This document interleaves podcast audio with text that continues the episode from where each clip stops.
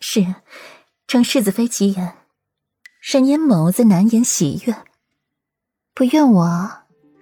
顾阮低声一笑，好奇沈年的回答。怨与不怨，结果也是那样了。再怨，也回不去了。顾阮望着那点点红梅，你倒是豁达。左菲菲去哪儿了？顾阮转换话题极快。他方才进了五国公府，便没有看到左菲菲了。这还怀着身孕呢，跑到哪儿去了？闻言，左长安左右看了看，不知道。左右他不会让自己出事儿。正被顾阮和左长安惦记的左菲菲，此刻正在一株娇艳似血的红梅下，含情脉脉的注视着眼前尊贵到了极致的男子，手温柔的抚摸着小腹，娇嫩红唇轻启。四殿下，我我怀孕了，快一个月了，就是赏梅节那次。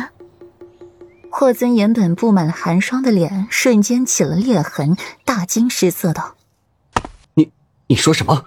你怀孕了？”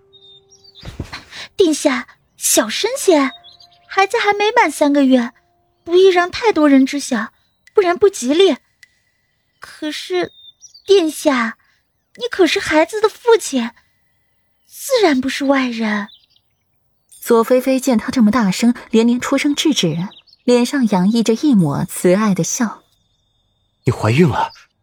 你确定？霍尊闭了闭眼，稳定了心神。府医来瞧过了，快一个月了，不会有假。说着，左菲菲脸上还带着一抹娇羞，升起了两抹醉人的红晕。霍尊听后，心一下子又提到了嗓子眼儿，请府医来瞧过了。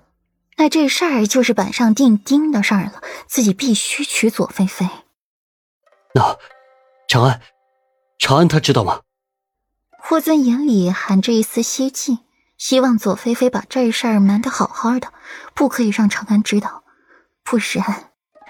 四殿下，就是大姐姐替我请来的府医，大姐姐自然是知道的。左菲菲眼眸霎时晦暗，左长安就这么好吗？行了，本殿下知道了，你回去吧。霍尊头疼起来，不再看左菲菲一眼，转身离开了这里，去南边协寻霍州。霍州这些日子简直春风得意的紧，苏初月怀孕了，龙颜大悦，还同意了他们的婚事，说是等年后完婚。再看看霍尊，神比神，气死人了。裴玉淡笑坐一旁，挑眉看到了霍尊过来，一脸阴郁。霍州哑然：“四弟，你怎么了？出去了一会儿，回来就变颓废了。”霍尊抬眸放了眼周围，人多眼杂的，说话不方便，张了张嘴，把到嘴边的话又给憋回了肚子，闷声闷气道：“没什么。”午时将至，宴席也顺利。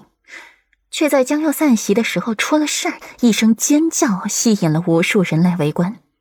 武家大小姐武兰月自缢在了后院的梅树上，浑身冰冷，脸泛着乌青，两双眼睛突出，舌头也掉得老长，将胆小的丫鬟吓得痛哭流涕，嘴里还不停的念叨着：“死人啊，死人啊，家里死人了。”直到有经验的老嬷嬷见状，上前左右开弓，给了小丫鬟两巴掌，小丫鬟才反应过来，放声大哭起来：“嬷嬷，死人了！”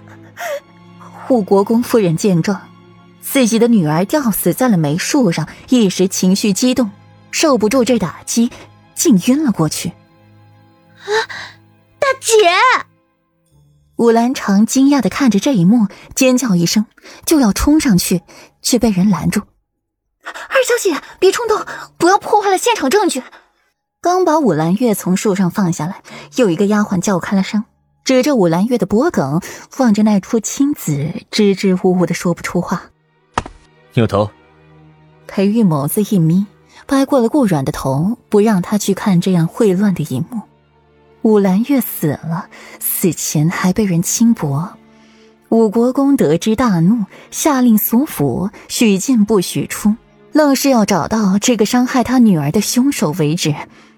武兰常见自己的姐姐死得这么惨，也崩溃不已，倒在了嬷嬷怀里哭。